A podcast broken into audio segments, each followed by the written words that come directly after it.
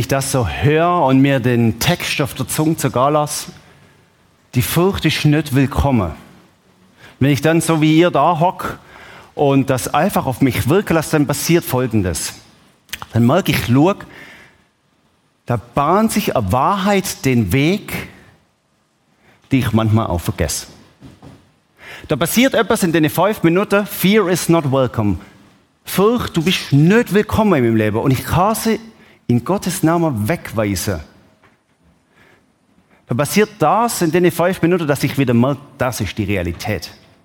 Auf das stimmen wir, auf das bauen wir. Das ist unser Fundament.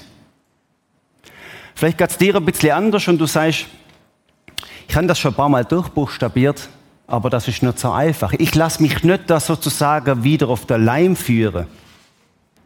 Ich lasse mich da nicht wieder beeinflussen und sage, ja, jetzt muss ich gegen die Angst kämpfen und ich weiß, ich werde deren nicht Herr. Das könnte auch eine Einstellung sein. Und da gibt es noch ganz viele andere Impulse, wo man hat, wenn man so Lied singt, die wahrscheinlich sehr verschieden sind.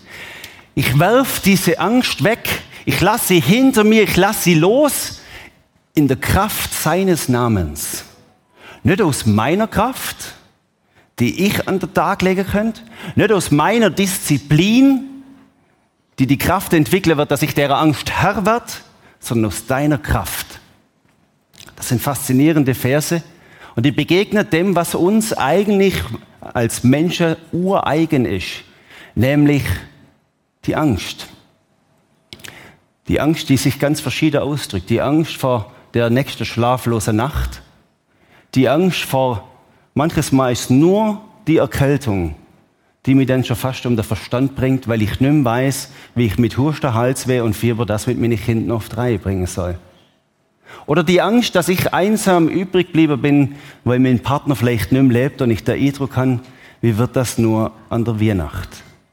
Oder die Angst von dem, dass die Krankheit, die sich schon in mir festbissen hat, nur mehr festbeißt. Oder die Angst, die sich manchmal so über unser Leben erstreckt, wo man sich fragt, Gott, wie geht das weiter? Mit mir, mit meinen Kindern, mit meinen Enkeln? Es gibt so, so Stundenängst. Die sind dann auch wieder vorbei und dann gibt es so Tagängst. Und dann gibt es Wochenängst und dann gibt es Monatsängst und dann gibt es auch so Lebensängst. Und ich glaube, die Ängste, die haben alle eins gemeinsam, nämlich sie wollen uns an einen Platz locken, wo wir nicht angehören. Sie wollen, und da kommen wir nachher noch drauf, Aufmerksamkeit von uns ergattern, obwohl ihnen die Aufmerksamkeit nicht zusteht. Und so war es damals vor 2000 Jahren in Bethlehem, Tupfergleich. Das sind, der Luther übersetzt das so gut, des Nachts, ihr kennt das, die, jetzt bringen es gerade fast nicht ganz zusammen, aber die, des Nachts, warte mal, das kommt schon noch, des Nachts, die, bei den Herden, bei den Hürden oder irgendwie so, gell? Hürden sind, glaube ich, weiß nicht, du wirst dir wahrscheinlich besser der Haag und so irgendwie. Das ist so poetisch, so poetisch ist das so übersetzt. Und des Nachts, ja, des Nachts. Und mir stellt das romantisch uns vor, die, da war Welt in Ordnung und da war Fürschale und da war die Hürden und die Herden und die, was weiß ich was alles.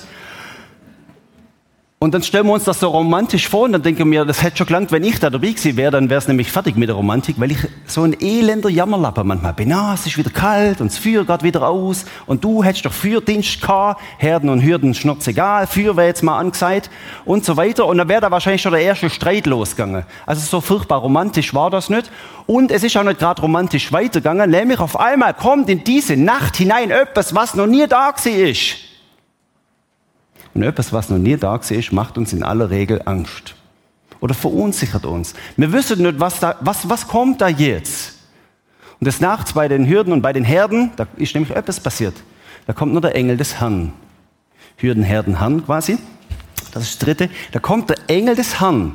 Jetzt könnte man sich ja auch mal fragen, wieso haben die Angst vom Engel des Herrn? Ganz einfach, weil sie Menschen sind da passiert etwas, mit dem habe ich nicht gerechnet. Ich habe das anders kalkuliert, anders vorhergesagt und mit was anderem gerechnet. Und diese Rechnung, wie ich sie gerechnet habe, geht nicht mehr auf. Auf einmal kommt etwas, es waren Hirten in derselben Gegend. Und dann geht es weiter, auf dem Felde, bei den Hürden, sie hüteten des Nachts ihre Herden. Und dann kommt etwas Interessantes, nämlich, und sie fürchteten sich sehr. Und sie fürchteten sich sehr. Fear is not welcome. Die Furcht ist nicht willkommen. Und sie fürchteten sich sehr. Hm. Ein Engel des Herrn trat zu ihnen. Und dann heißt es vorher, gerade direkt bei den drei Pünktli, und die Klarheit des Herrn leuchtete. Und sie hatten Angst. Fear is not welcome. Hm. Wie bringen wir das zusammen? Ich glaube, wir bringen es so zusammen, dass, wenn wir weiterlesen, ein paar Punkte oft Spur kommen. Und der Engel sagte, ihr müsst euch nicht fürchten, denn Ihr müsst euch nicht fürchten, denn ich bringe euch eine gute Nachricht, über die sich das ganze Volk freuen wird. Heute Nacht ist in der Stadt Davids euer Retter geboren. Er ist der Messias, der Herr. Die Hirte stehen in diesem Entscheidungszwiespalt, wo wir uns auch oft wiederfindet. Sie fürchteten sich sehr Hand keine Angst, der Retter ist geboren. Ich fürchte mich sehr, Hand keine Angst, Martin, Gott ist schon da. Ich fürchte mich sehr, oder vielleicht auch gar nicht so sehr, aber so klammheimlich schleicht sich so eine Angst ein, wo irgendwie mein Leben bestimmen will und auch öfters mal bestimmt. Aber fürchtet euch nicht, denn euch ist heute der Heiland geboren. Euch ist heute der Heiland geboren. Wer ist das, der Heiland? Er ist der Retter. Er ist der Messias. Ich leite daraus etwas ab. Wir können uns in einem Moment, wo die Angst überkommt und gleichzeitig die Klarheit des Herrn leuchtet, uns entscheiden, was wir machen. Das Spannende ist, so beobachte ich zumindest in meinem Leben, dass diese Angst oder diese Sorge oder dieser Kummer immer das macht, wo wir in der Gefahr stehen, dem auf der Leim zu gehen, nämlich Aufmerksamkeit von uns zu erwarten. Jetzt musst du dich sorgen. Martin Hof nachts um zwei, wenn das Kind mit so einer Nase und Fieber mal wieder auf dir rumtanzt und du fragst dich, wie soll ich denn morgen jemals aufwachen? Da kann ich mich entscheiden. Und dann haben wir das Problem, dass ich derer Angst, bleiben wir mal bei der Angst und Furcht, könnte auch Sorge, Kummer oder was auch immer die Not ist, dass ich dem Aufmerksamkeit schenke und die Klarheit des Herrn an mir vorüberziehen lasse. Deswegen leiten wir aus diesen Verse etwas ab. Und das sind am Schluss drei Punkte. Und das ist der erste Punkt, wo ich euch jetzt sage. Wir könnt die Furcht nutzen, um was zu machen? Da drin ein Indiz und ein Indikator feststellen, dass das nicht alles ist, sondern dass die Klarheit des Herrn leuchtet. Dass da etwas gibt, was du nicht hergibst, Angst. Weil Angst das, was ich tiefst brauche und was ich ja spüre, dass ich es brauche. Angst brauche ich jetzt beim besten Willen nicht. Das weiß doch jeder. Weil das, was du hier bringst, Angst, das ist nicht das, was ich brauche. Und deswegen, Punkt eins, können wir ein Indiz davon ableiten, es muss etwas geben, was ich brauche.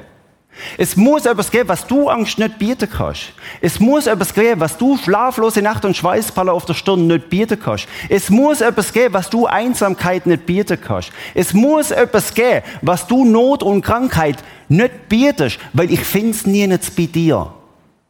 Und wenn ich es drehe und wende und gut rede oder abschwäche oder verstecke und mir angewohnt habe, dass ich es ganz heimlich mit mir lebe und keiner soll es mitkriegen, und die Kunst von der Fassade immer mehr verlangt wird, dass bloß niemand sehe, was da noch kommt. Und stattdessen fangen wir heute an zu sagen, schau mal, wenn das schon alles kommt, und das wird auch morgen kommen und heute Nachmittag und in zwei Jahren kommen, wenn das schon kommt, dann lass es uns als Indikator sehen für etwas, was das nicht ist. Das ist wie wenn du Verstecke spielst. Und die Buben machen das und die verstecken sich hinter der Tür.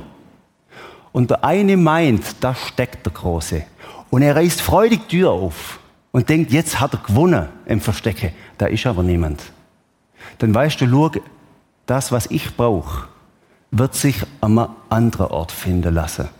Das heißt, wir fangen an, Furcht zu entlaufen als Indiz für das, das, was ich brauche, was meine trockene Seele wieder Wasser geben wird.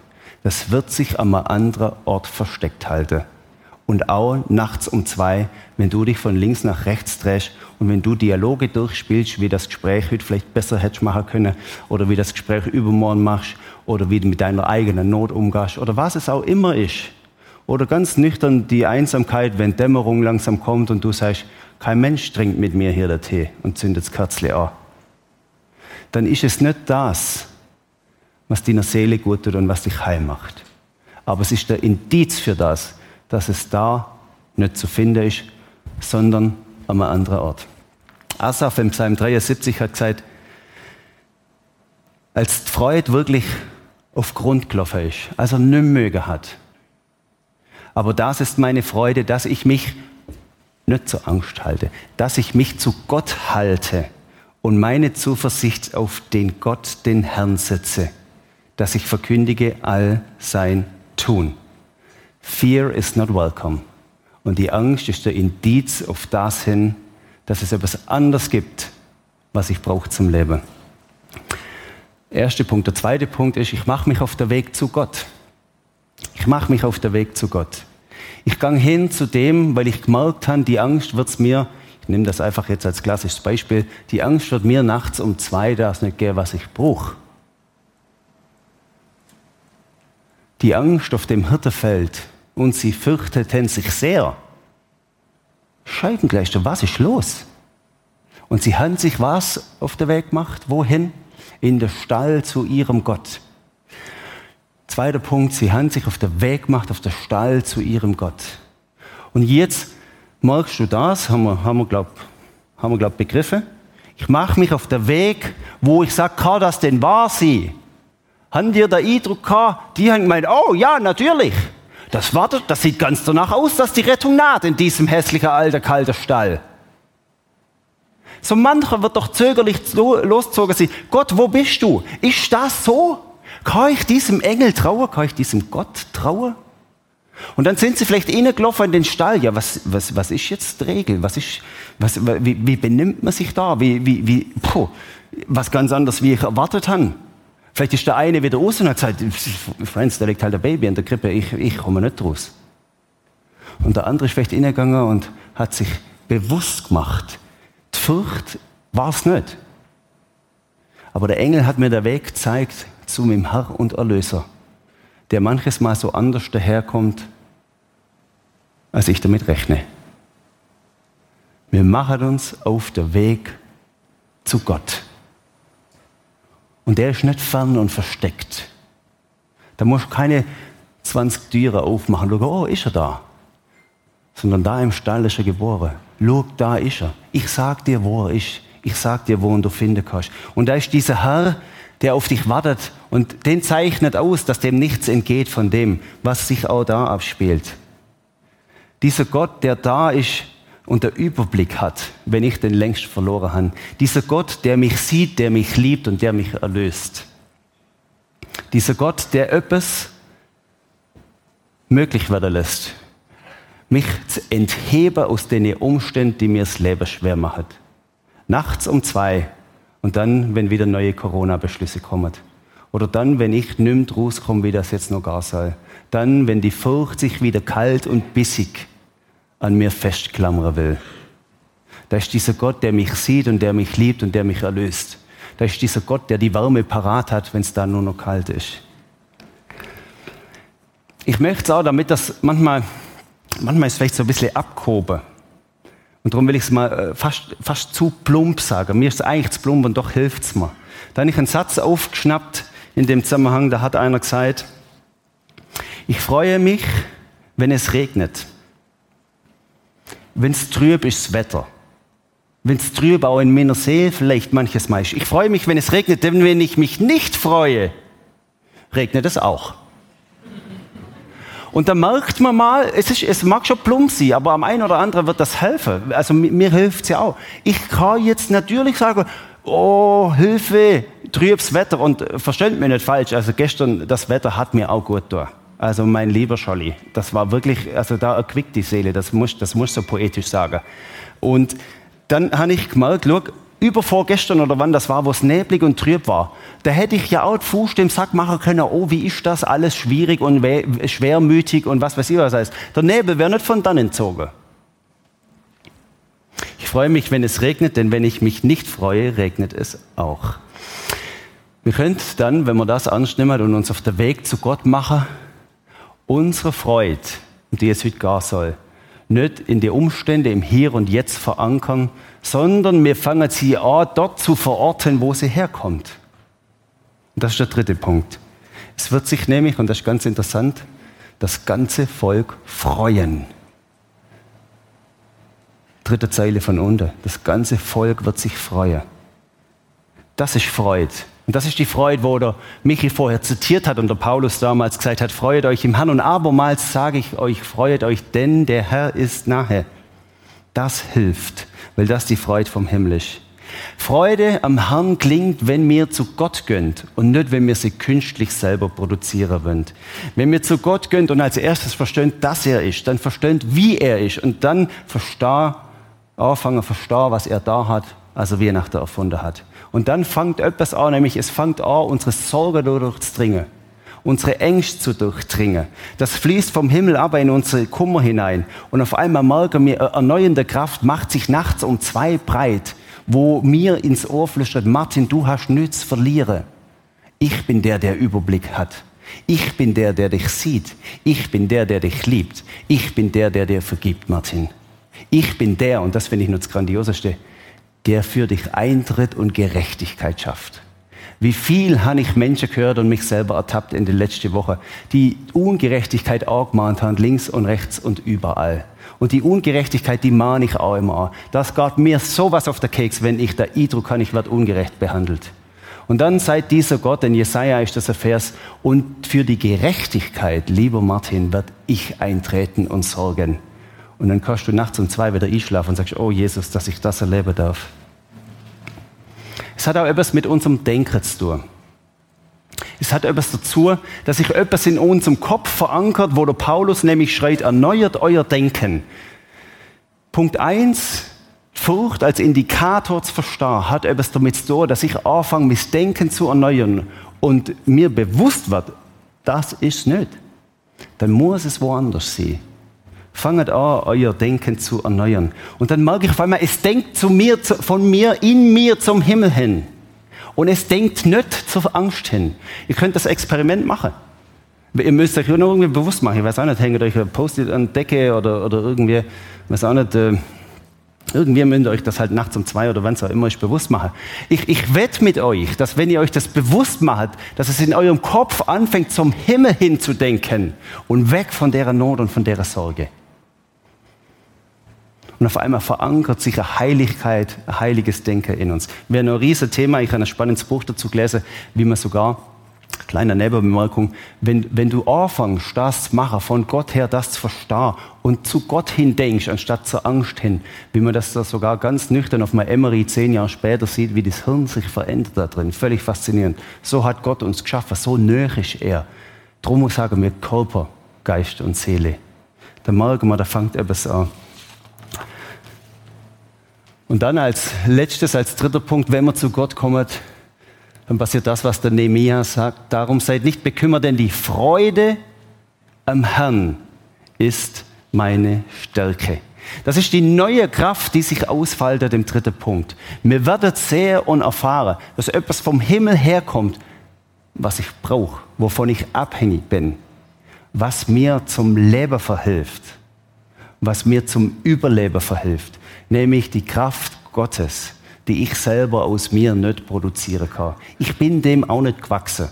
Wir könnten natürlich nur stolz tun und dann sagen, wir haben das schon im Griff und das ist dann so und so und das verhält sich so und so und das ordnen wir da ein und das ordnen wir da ein. Und manches Mal habe ich gedacht, ich, ich, weiß, ich weiß, also das meiste weiß ich auch nicht, wie man es einordnen soll. Aber wisst ihr, was ich weiß? Dass bei diesem Gott die Kraft da ist, die ich brauche.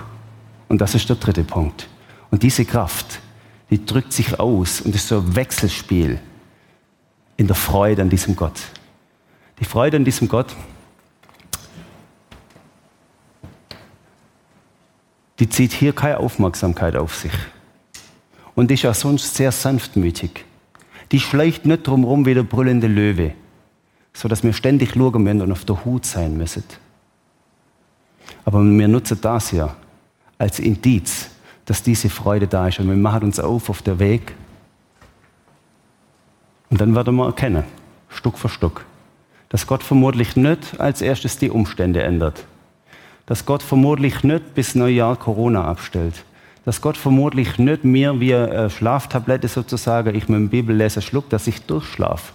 Aber ich werde merken, dass dieser Gott in dem Moment da ist und dass er das hat, was mein Körper und mein Geist und meine Seele braucht. Vater im Himmel, wir danken dir für diese erneuernde Kraft, die von dir herfließt. Wir danken dir, Gott, dass die Hirten sich entschieden haben, sich auf den Weg machen zu dir. Sie hätten auch in der Freude und vielleicht ist sogar mancher davor gesprungen und ist in der Furcht auskarrt und hat sich irgendwo hinter dem Baum versteckt in der dunklen, kalten Nacht, Gott. Und dann kommst du und sagst, nein, komm führe hinter dem dunklen, kalten Baum. Ich lade dich ein, bei mir zu sein. Vater im Himmel, das ist Weihnachten, dass du uns einlädst in deinen Stall. Und wir dürfen einfach innen schlafen, so wie wir sind.